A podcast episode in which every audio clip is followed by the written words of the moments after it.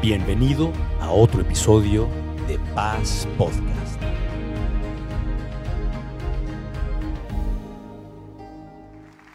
Son cinco piedras lisas y estamos tomando la historia de David cuando como joven, menos de 20 años tenía, se levantó y hizo una batalla contra un guerrero filisteo, o sea, formidable, enorme, experto en la guerra. Y este jovencito fue y le enfrentó simplemente con sus armas de pastor, un callado de pastor. Mira, 1 Samuel 17:40 nos dice ahí, ¿no? O sea, tomó su bastón, David, fue al río a escoger cinco piedras lisas, y son las que estamos analizando, y las metió en su bolsa de pastor, y luego, onda en mano, eh, se acercó al filisteo.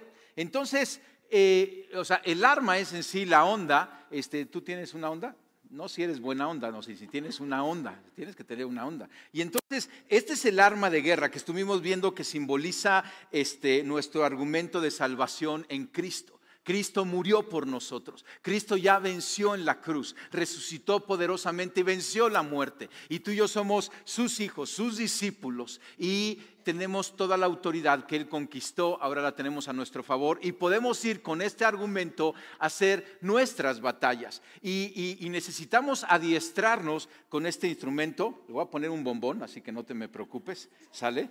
Nomás para que veas cómo, cómo funciona. ¿Sale? Y entonces al que, al que le pegue, le voy a regalar un libro. ¿Sale? Entonces ahora sí, pégame, pégame, ¿no? Ándale. Este, ahora, y si lo cachó de aire, lo cachó, ahora lo cachó de aire.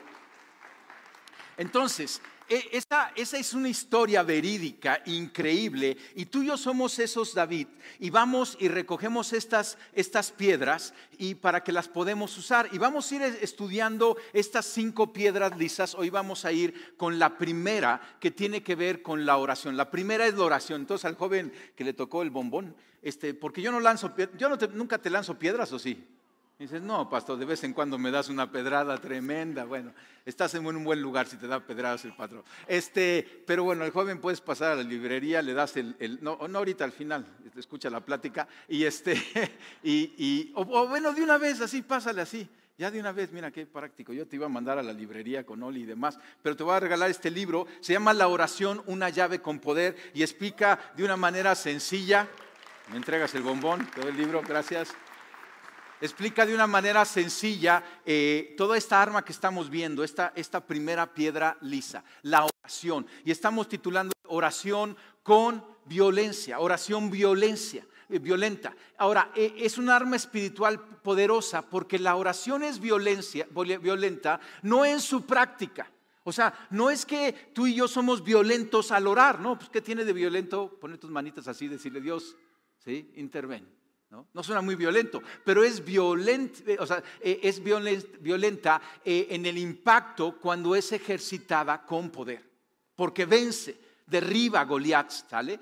Y la primera iglesia caminaba así. El libro de los Hechos que tenemos en nuestro Nuevo Testamento, o sea, el Nuevo Testamento comienza con los cuatro evangelios, inmediatamente está el libro de los Hechos que escribe eh, el evangelista Lucas y, narra la historia de la iglesia. Y podemos ver que la historia de la iglesia, eh, eh, de la primera iglesia, está basada también en, en el uso de esta herramienta de la oración. Dice Hechos 17, versículo 6. O sea, hablando de la primera iglesia, estos que están trastornando el mundo entero ya han llegado acá, ¿no? Cuando llegan a Antioquía dice, estos que están trastornando el mundo entero, ¿sí? Era una iglesia que conmovía, que movía, estaba extendiendo el reino de Dios. Y el siguiente versículo, el versículo 7 dice, y todos sus seguidores desobedecen los decretos del César y dicen que hay otro rey que se llama Jesucristo. Y entonces lo que estaba pasando es que la primera iglesia no se amoldaba a las costumbres de la sociedad, no caminaba con la inmoralidad, no, no tenía idolatría con otros dioses. O sea, él decía, nosotros servimos solamente al Rey Jesucristo, porque nuestras batallas tienen que ver con esto, que Jesús tiene autoridad, que de Él es la victoria. Y Él es el que está dirigiendo a su ejército a la reposesión, extensión del reino de Dios. Desde Pentecostés, la iglesia camina con oración y poder y no ha parado y no pararemos. O sea, la violencia del victorioso estaba siendo extendida por sus tropas en el libro de los Hechos. La violencia del victorioso, el impacto de la oración, está siendo extendida por sus tropas. Tú y yo somos estas, esas tropas. Yo sé que muchas cosas que te voy a decir hoy, tú como que nada más le haces así, ¡fum! pasa, ¿no? La idea. ¿no? Entonces, no, ese es para mi abuela, no, ese es para mi mamá, ¿no? Ese es para el profeta, ese es para el pastor solito, el solito se está predicando. No, no, es para ti. Tú eres la iglesia, tú eres el ejército. Y la iglesia de Hechos, podemos ver que, o sea, era, más o menos se ve así, un grupo de creyentes perseguido en obediencia a lo que Jesucristo les dijo, en oración fueron llenos por el Espíritu Santo. Y luego un hombre fue sanado cuando Pedro y, Juan este, fueron y oraron por él. Y después eh, Pedro es metido a la cárcel por predicar el Evangelio y su grupo paz, su grupo de amigos está orando y es liberado de la cárcel por la oración de ese, de ese grupo. Después el liderazgo de la iglesia ora y encuentra dirección y manda a Pablo y a Bernabé a su primer viaje misionero y la extensión y el crecimiento de la iglesia por la oración invadieron el mundo pagano, lleno de ocultismo, de superstición, de intelectualismo, de filosofías, y ellos caminaron. ¿sí? Hay una constante en el libro de los Hechos, en esta primera iglesia, que tú y yo tenemos que imitar. La oración en respuesta a lo que el Señor les pidió. La oración como respuesta corporal ante una crisis. La oración como práctica diaria. La oración como expresión de oración. Oración, oración, oración. Y esta invasión y extensión del reino es precedida por la oración, es sostenida por la oración y es terminada por la oración. Y así debe ser hoy. No, hemos cambiado de estrategia. Dios no ha dicho, ahora van a hacer otra estrategia. No es la misma estrategia que el libro de los Hechos, porque tenemos el mismo Evangelio, porque tenemos el mismo Señor, el mismo Espíritu Santo. Y esta es nuestra estrategia. En cada situación la precedemos con oración, la sostenemos con oración y la terminamos con la oración, porque la batalla no ha terminado. ¿Sabes qué está pasando? Se está intensificando. Entre tanto, aquel día del regreso del Señor Jesucristo se acerca y el Espíritu Santo está levantando un movimiento de gente de oración, valientes de oración. Y tú eres, sí, tú.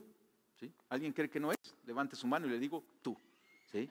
Cada uno de nosotros somos los que el Espíritu Santo está buscando para ser estos valientes de la oración. Porque escucha, la Biblia no es un museo nada más que vemos y decimos, ah, qué bonito oraban. ¿Sí? No, no, no. Es una nube de testigos que tú y yo tenemos para que ahora podamos correr con paciencia la carrera que tenemos por delante. Son ejemplos, son modelos. Pero tú y yo continuamos la obra de la iglesia con las mismas herramientas. La oración funcionó entonces y la oración funciona hoy, pero requiere valientes que aprendan esta arma espiritual, que aprendan a tomarla, a escogerla y a lanzarla, valientes en cómo la emplean.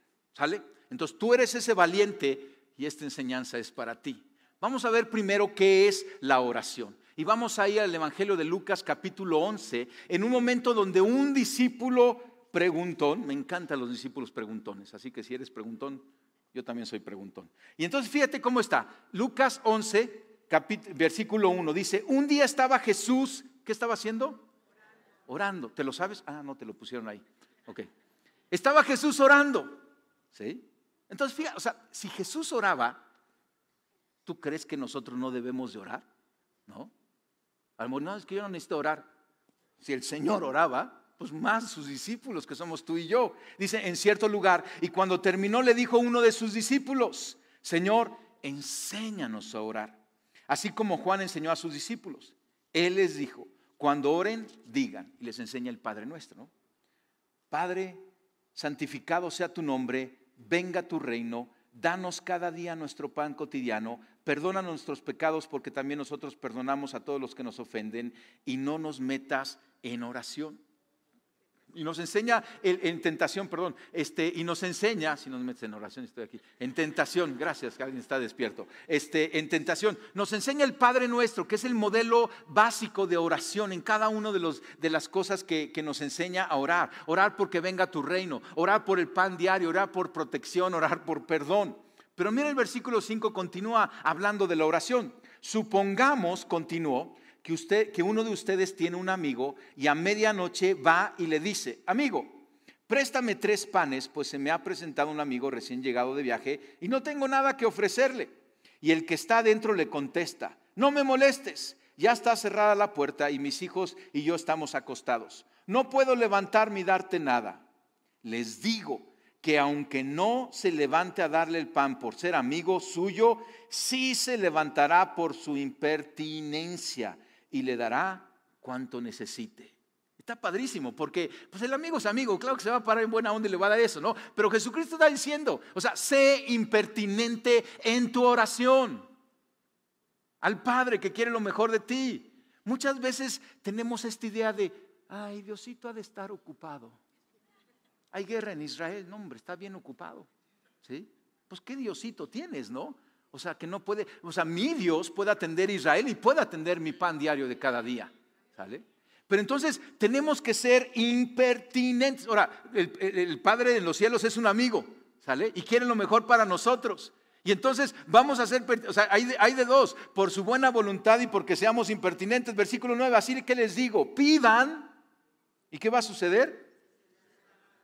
¿Tiene lógica eso? ¿No será que muchas veces tú no recibes porque no pides?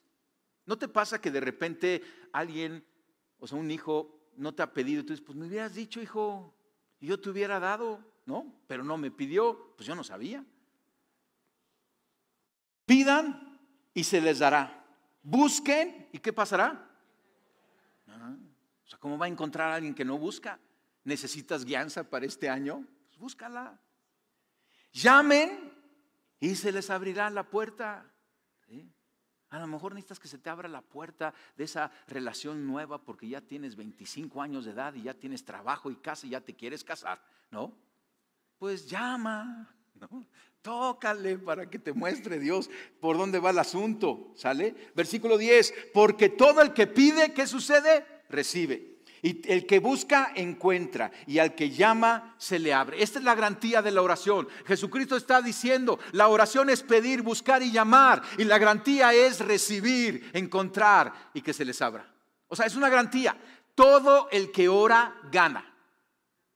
Apréndete esto. Todo el que ora, ya gana. ¿Sí? No hay pérdida en la oración. ¿Por qué no deberíamos orar? Y luego dice, ¿quién de ustedes que sea padre, si su hijo le pide un pescado, le dará en cambio una serpiente? ¿Hay alguien? Levante su mano. ¿El que ha dado serpientes? No, nadie. ¿Sí? O si le pide un huevo, le dará un escorpión. ¿Alguien?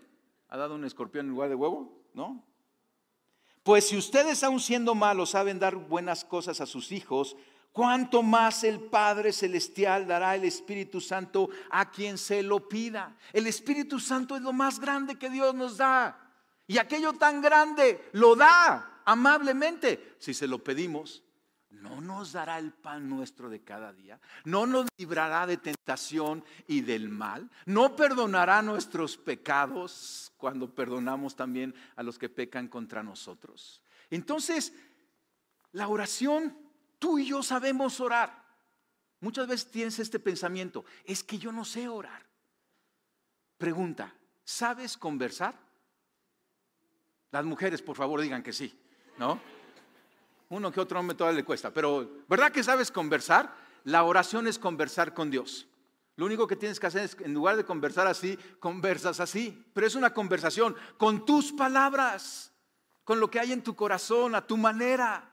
¿Sí? Con honra, porque es Dios. ¿Sabes pedir? Si vas al restaurante y te dan la carta, sabes de repente decir, sí, me trae dos de arrachera y, ¿sí? ¿Sabes pedir? Orar es pedir, ¿no? Y entonces nada más que le estamos pidiendo a Dios y abrimos la carta y decimos, Señor, ¿sí? El pan nuestro de cada día y que sea con cebolla, ¿no? O sea, y le pides a Dios, nuevamente, no es un mesero Dios, no está a tu servicio, es el Dios soberano, pero sí sabemos orar, porque Dios no nos diría, oren si no supiéramos orar. Claro que crecemos en la habilidad de oración. Entre más oramos, más sabemos orar. Y, y, además el Espíritu Santo que hemos recibido cuando creímos en Jesucristo dice que intercede por nosotros eh, eh, en aquellas cosas que no sabemos cómo pedir. Entonces, Tú ya sabes orar.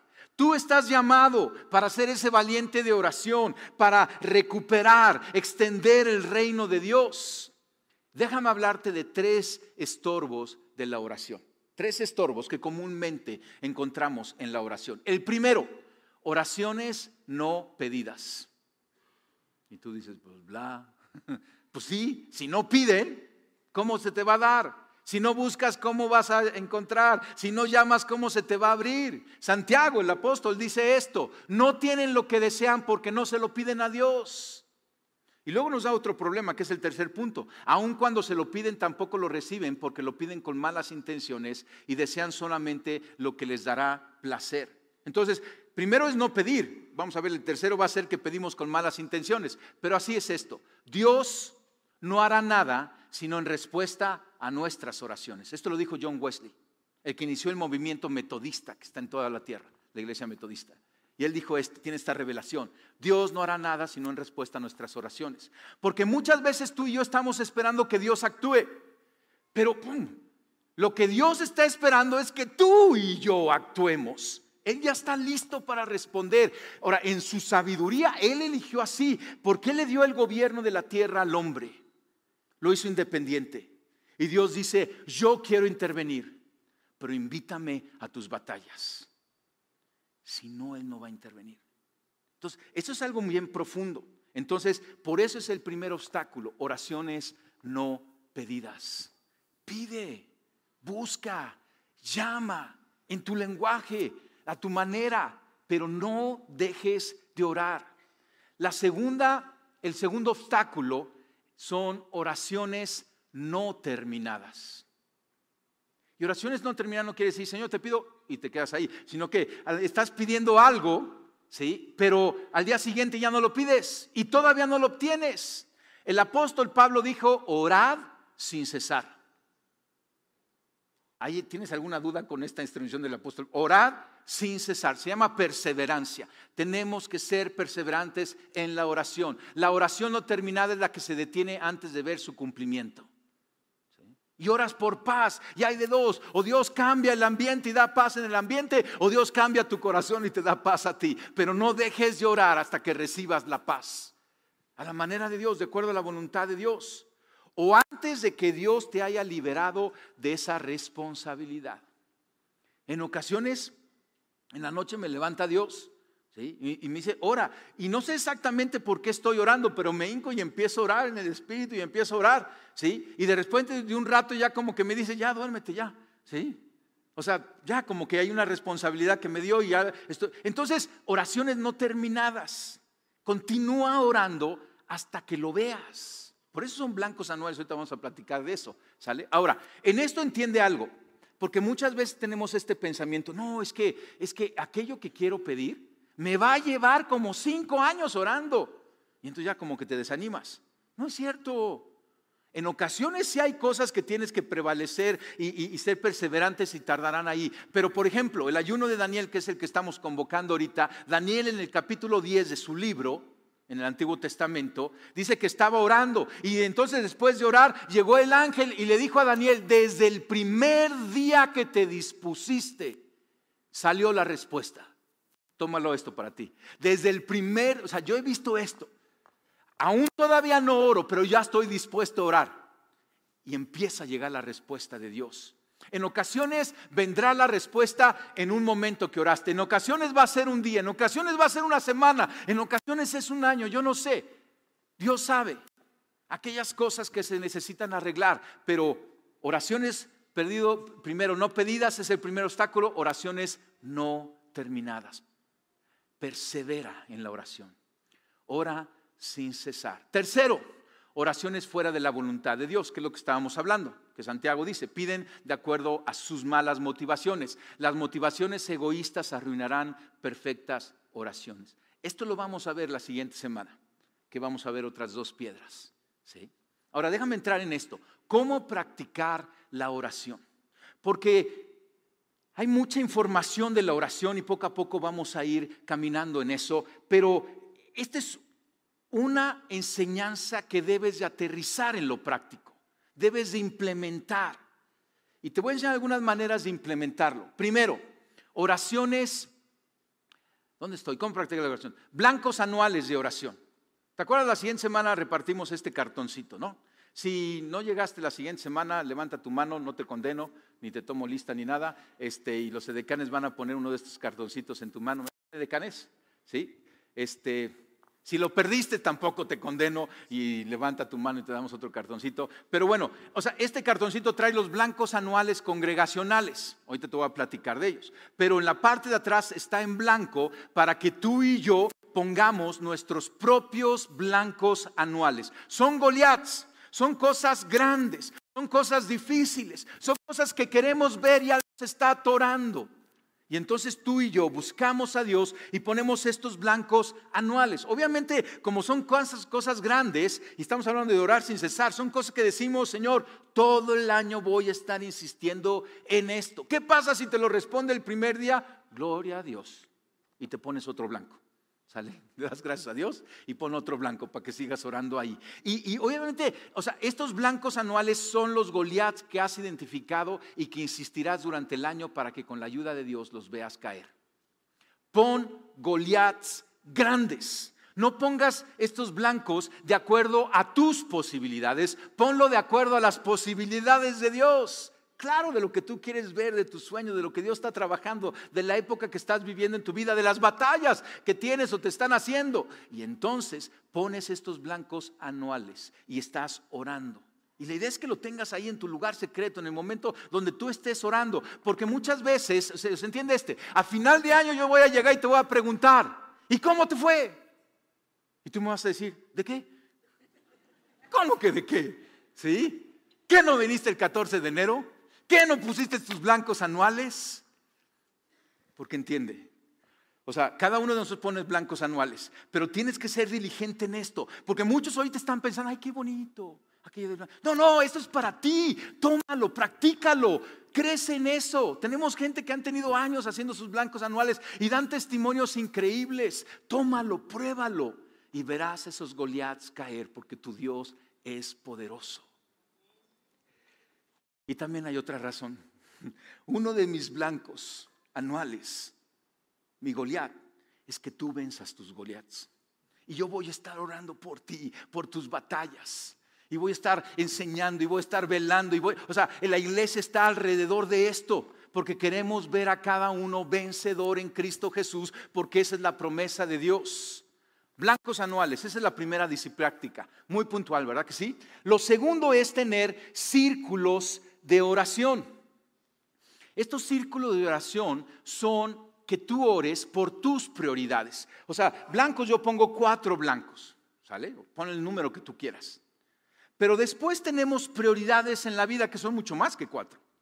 Y son cosas diarias o, personas, porque siempre nuestras oraciones, nuestras oraciones tienen que ver con personas, y son personas que tú y yo tenemos alrededor, que Dios ha dado como responsabilidad y que en el día a día vamos viendo sus necesidades y podemos acompañarlos en oración. Esto yo le llamo mis círculos de oración. Y yo tengo esta libreta de oración. ¿Sí? A lo mejor te gusta tomar esta, esta estrategia y a mí me gusta escribir mis oraciones y me ayuda a mantenerme en ritmo. Y entonces, o sea, el primer círculo de oración que yo tengo es Caro, mi esposa.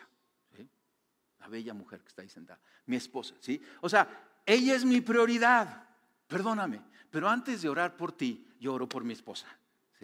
Y estoy aquí orando por ella. Y en el día a día yo veo viendo sus batallas, sus retos, las necesidades, sus anhelos, sus sueños, ¿sí? Y yo voy apuntando aquí y yo voy respaldándola en oración. Y aquí está Caro, mi esposa. Después están mis hijos, ¿sí? Primero está Daniel, ¿sí? Ya se casó, entonces ya también le puse Victoria, ¿sí? porque ya es un matrimonio. Y luego está Luis Alberto, y luego está Raquel, y luego está Esteban. Y oro por ellos lo que están estudiando, sus retos que tienen, que se acerquen más a Dios y estoy orando. Y luego, por ejemplo, está mi papá. Ay, tengo un papá lindísimo, ¿sí? De 90 años, un viejito lindo, ¿sí? Y, oro por él. Por ejemplo, hoy te está batallando con la tos. Entonces yo le pongo, Señor, ayúdalo con la tos, sánalo de la tos. ¿Sí? Porque voy viendo en el día a día y vas manteniendo eh, al día sus necesidades. Después oro por mis hermanos. Yo tengo cinco hermanos. Lindísimos, llenos de batallas, ¿sí? Y entonces voy tomando y oro por ellos, economía, sus hijos y demás. Después tengo mis cuñados, tengo siete cuñados, ¿sí? Chorros de hijos, somos con 45. Y entonces los pongo aquí y de repente me entero que uno de sus hijos tiene esta situación y lo pongo aquí y el Espíritu Santo me guía. Y estoy orando por, por también por mis cuñados, ¿sí? Y después tengo Iglesia Paz, ¿sí? Y oro por la iglesia. Y si oro cosas como el evento de ayer de servidores, oro por esta serie y que tú tomes la oración, pero tú estás aquí, aquí te tengo a ti, ¿sí? Y mira, no te tengo por nombre, pero digo todos los congregantes y estoy orando por las familias y estoy orando para que Dios te revele y que Dios te bendiga y que Dios te guarde y que Dios te respalde. Y o sea, si tú has dicho, nadie está orando por mí, te equivocas. Yo estoy orando por ti, porque eres parte de la iglesia. ¿Sí? Y es una, es una, es una de mis prioridades. Es, oro por el liderazgo, es mi grupo paz. Y aquí está el nombre de cada uno de los mi grupo paz. O sea, somos seis matrimonios lindísimos todos. Y también con sus batallas. Y entonces, eh, o sea, Aquí estoy orando por ellos, por los blancos anuales, este, por iglesias hermanas que tenemos, e iglesias hijas, por las misiones. Oro por México. ¿Sí viste que en el cartón dice acá abajo? Pidamos a Dios que bendiga las elecciones 24, 2024. Porque este es un año de elecciones y tú y yo somos mexicanos y tenemos que orar por México. Esta es nuestra principal eh, participación. Y entonces, ¿ya sacaste tu INE, por cierto? Tienes que sacar tu INE. A finales de febrero ya no vas a poder sacar tu INE para estas votaciones. O sea, las puedes sacar para otra cosa, pero para votar tienes que correr ahorita y sacar tu INE. Si ya lo tienes, qué buen mexicano eres. Este, oro por mis pastores, por mi pastor y su esposa. Y, por algunos blancos puntuales que tengo de gente que me va pidiendo, etcétera. Entonces, primero tus blancos grandotes, sí, pero también luego lo cotidiano, ¿sí? El pan nuestro de cada día, así lo veo, y, y aquellas gentes que tienes alrededor. Tercero, tercer práctica de oración, yo le llamo oración de inmersión. Es orar con otros por las urgencias. Cuando acompañas o te acompañan en orar por situaciones apremiantes a resolver en tu vida o la vida de un familiar o amigo. En el año de repente va a haber crisis pero no estás sola. La Biblia no enseña que tú tengas que batallar tus batallas solo. Aún los gigantes, eh, tuvimos nuestra reunión de Grupo Paz y ya empezamos a compartir aquellos blancos anuales, porque la idea es que nos podamos apoyar unos a otros.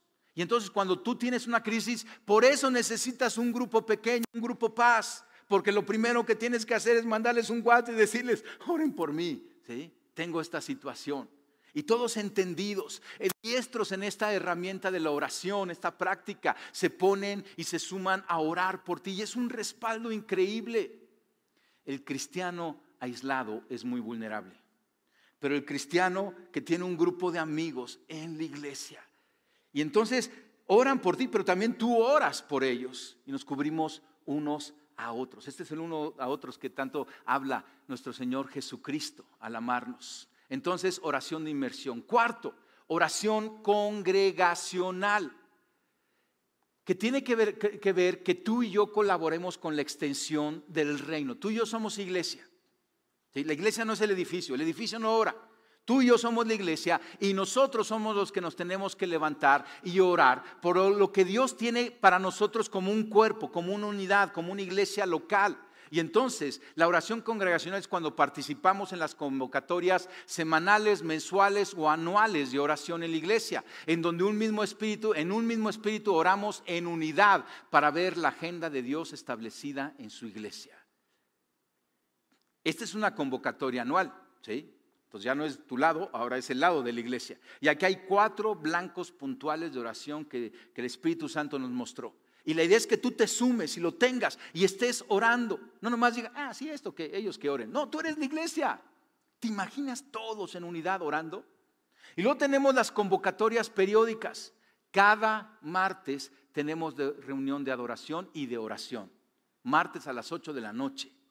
Aquí, y si no puedes venir, lo, transmitimos en línea, te conectas en línea. A lo mejor no puedes venir cada martes, un martes al mes. Lo hacemos como cumbre, un momento muy especial donde nos convocamos todos para orar. Este martes 23 de enero vamos a tener una oración muy especial porque vamos a tener 24 horas de oración. Nos estamos uniendo junto con toda la red de iglesias a la que, Iglesia Paz pertenece eh, y cada iglesia tomó un día. A nosotros nos toca martes 23, de 7 de la mañana a 7 de la mañana del miércoles. Y vamos a estar 24 horas. Vente en algún momento. ¿Sí? Conéctate con el ministerio donde estás y vamos a estar repartiendo ese tiempo y vamos a estar orando. Estas son las convocatorias de oración. Que no te pasen por aquí. Tú eres parte de la oración. Y ahí oramos y también aprendemos a orar. Quinto, el ayuno y oración. Esta es otra práctica bien puntual. Ayunar es la abstinencia voluntaria de alimento con el propósito de orar. Hoy estamos en un tiempo de ayuno y oración. ¿sí? Convocamos 21 días de ayuno. Sugerimos el ayuno de Daniel. O sea, Daniel dijo que oró 21 días, ahí en el libro Daniel capítulo 10, y que no probó nada delicado ni nada de carne, ¿sí? Frutas y verduras. Y se dedicó a la oración. Nuevamente, el ayuno, ayuno, es la abstinencia voluntaria de alimento. Tú escoges si quieres tomar el de Daniel, a lo mejor eh, puedes escoger otras cosas, pero necesitas crecer en esta disciplina. El ayuno no es hacer dieta. Porque hoy, en día está muy de moda eh, el ayuno como dieta y está bien, o sea, hazlo. Pero el ayuno no es para que te veas mejor, el ayuno es para que veas mejor. Te da claridad, te sintoniza y te da también el tiempo para orar. Es una de las grandes disciplinas bíblicas que se ha descuidado en la iglesia. Crees en oración. Yo sé que tienes pensamientos como, ¿cómo dejar de comer una comida? Me voy a morir. No es cierto no te mueres. Un día tampoco te vas a morir. A morir. Es que mañana tengo partido. Ayuna y ve a jugar fútbol. Te va a ir muy bien, no te preocupes. ¿Sí? Es que mañana tengo junta de trabajo, vas a llegar con más claridad ayunado. ¿Sí? Hay tantas mentiras que tenemos aquí, pero crece. Siempre el ayuno va acompañado con la oración. No nomás es ayunar con ayunar, es ayuno para sintonizarme y apartarme y entonces tomo esta piedra lisa de la oración y levanto mis oraciones hacia Dios y escucho la voz de Dios. Son cosas muy prácticas que tú y yo tenemos que tomar, pero haz una estrategia para tener tus prioridades bien y puntuales. Te doy un ejemplo. Si hace seis meses no has orado por tu esposa varón, te pregunto, ¿y quién está orando por ella? Ah, yo, ay sí, gracias por la responsabilidad, ¿no? La autoridad que yo no tengo no se compara con la autoridad varón que tú tienes para orar por tu esposa. Esposa, si hace tres años no oras por tu esposo, ¿quién está orando por él? ¿no? O sea, necesitamos tener una práctica puntual y que nada nos robe, hacer espacios, buscar. O sea, haz una táctica, haz un método, haz una práctica, haz un hábito, haz una disciplina y verás, verás el poder de Dios actuar en tu vida. Déjame terminar con este testimonio. Hace unos años estábamos mi esposa y yo y nos despertó en la mañanita una llamada. Y de repente eh, estaba hablando el papá de un amigo de mi hijo mayor. Resulta que mi hijo se había ido a quedar a dormir a su casa. Entonces nos estábamos tranquilos que estaba ahí en su casa y me dijo, no llegó ni tu hijo ni mi hijo a dormir. Y entonces empezó una cosa así ¿Qué pasó? ¿Dónde están? ¿Qué sucedió? No respondían a su teléfono, no había el Find My Friend, no había nada, o sea, estaban perdidos totalmente. Y entonces yo me levanté, desperté a Caro y, antes de salir de la casa, porque tenía que ir al lugar, el papá me dijo, este es el último lugar donde los vieron, tenemos reportes, vamos para allá. Dijo, yo te alcanzo ahí. Y entonces antes de salir, yo le tomé las manos a Caro e hicimos una oración juntos por nuestro hijo. Y estaba sucediendo algo dentro de nosotros. Yo salí y, empecé a hablar a, familia y empecé a hablar a contactos y empezamos a llegar ahí a ver las cámaras y a ver situaciones. Llamamos a la policía. Estaba extraviado, estaban extraviados estos dos jóvenes. ¿sí? Mientras tanto, Caro le escribió a nuestro grupo Paz. Dijo, tenemos esta situación. Y nuestro grupo Paz inmediatamente empezaron a orar dos de nuestro grupo Paz me alcanzaron al lugar. Yo no les pedí que fueran y de repente llegaron y yo sentí un apoyo. Nada más estaban ahí, estaban orando, intercediendo. Mi esposa despertó a nuestros hijos, ¿sí? Y, y dijo, o sea, no aparece tu hermano mayor. Y se pusieron a orar. Y cuenta mi esposa que de repente le dijo a mi hija y mi hija empezó a interceder en lenguas y en el espíritu de una manera que hasta mi esposa se sorprendió. Y notamos que ella es una intercesora, una guerrera. Pero, o sea, empezamos a hablar a familia para, pedir ayuda, pero también, o sea, eh, con la oración. Y empezaron a llegar a la casa. Y, en la casa mi esposa, tal que iba llegando, lo ponía a orar. Llegaron familiares que no son cristianos. Y mi esposa le decía de rodillas a orar por mi hijo. Y se hizo ahí una casa de oración por esa situación. Mientras tanto yo estaba allá afuera y estábamos viendo dónde estaba, viendo cámaras y siguiendo pistas y haciendo situaciones y ya no estaba dando eh, las 3 de la tarde y nada, ni una idea, nada de eso. Y de repente cuenta mi, esposa que mi hija, estando en esa oración, inmersos en esa oración, de repente se levantó, ¿sí? Y declaró, Daniel, despiértate en esta misma hora y líbrate y sal. Y siguió orando. Y luego vimos que coincide exactamente y poco, poco tiempo después llegó Daniel y, llegó medio confundido y demás y ya lo abrazamos y lo encontramos. Sí, ya le hablé y ya, ya apareció. Nos habían querido hacer mal, pero la oración, y eso fue a las 3, 4 de la tarde y, después trámites con la policía que habíamos movido. O sea, haz de cuenta que fue una búsqueda como el hijo del rey. Pero entiende, si es el hijo del rey. Él es hijo del rey poderoso en los cielos. Y hubo un movimiento en lo espiritual y un movimiento en, lo, físico. ¿Sí? Pero después tuve que hacer trámites con policías y demás. Y a las 7 de la noche regresé con mi hijo. Son los momentos más hermosos de mi vida. Regresar, el papá, así como del hijo pródigo, trayéndolo a casa. Y la familia salió y lo abrazó. Dios nos salvó. Y yo te digo, yo nunca voy a dejar esta piedra. Yo nunca voy a dejar la oración. La he probado y funciona. ¿Entiende? La oración no nos ha fallado. Somos nosotros los que le hemos fallado a la oración. El poder es la clave de nuestra victoria y la oración es el camino al poder. Ponte de pie.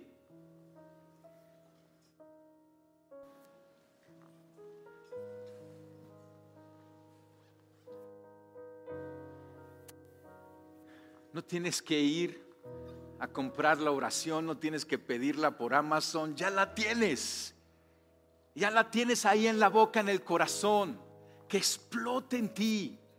Comienza hoy mismo a levantar esas oraciones. Familia, acompañémonos en esas crisis y como iglesia conquistemos cada centímetro del reino a través de la oración. Cierra tus ojos. Déjame orar por ti. Señor, yo te doy gracias por cada uno de estos guerreros de oración. Señor, yo te pido que transformes su pensamiento. Señor, que quites toda mentira que hayan pedido, podido tomar y creer de que no son dignos, de que tú no los escuchas, de que ellos no tienen esa autoridad. Señor, y convéncelos de tomar esta primera piedra lisa para lanzarla día a día en cada situación. Señor, que ante las crisis, antes de correr a ellas, se hinquen en oración y clamen a ti, porque ese es lo mejor que podemos hacer. Señor, levántalos como guerreros de oración. Señor, yo te pido por aquellos intercesores que tú, que tú inquietarás y levantarás para orar de una manera increíble con fe. Señor, te pido que traigas un nuevo avivamiento en la oración de tu iglesia. Te doy gracias porque tú vas a responder al corazón que dobla sus rodillas a ti.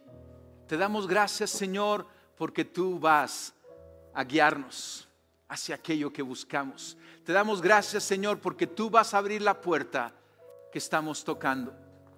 Porque tú, Señor, eres poderoso y a ti clamamos. Gracias, Señor, porque como decíamos, el que ahora ya ha ganado, porque lo primero que ganamos es una relación contigo, porque estamos conversando contigo, porque estamos dirigidos y puestos nuestros ojos en Jesús, el autor y consumador de nuestra fe. Gracias Señor, porque tú hablarás y responderás. Gracias Señor, porque trabajarás en nuestro corazón, trayendo paz, trayendo identidad. Señor, yo oro por autoridad que tú estás derramando en este momento, esa revelación de autoridad para orar, para declarar y decirle a las personas y a las situaciones, despierta, libérate y sal de ahí en el nombre de Cristo Jesús.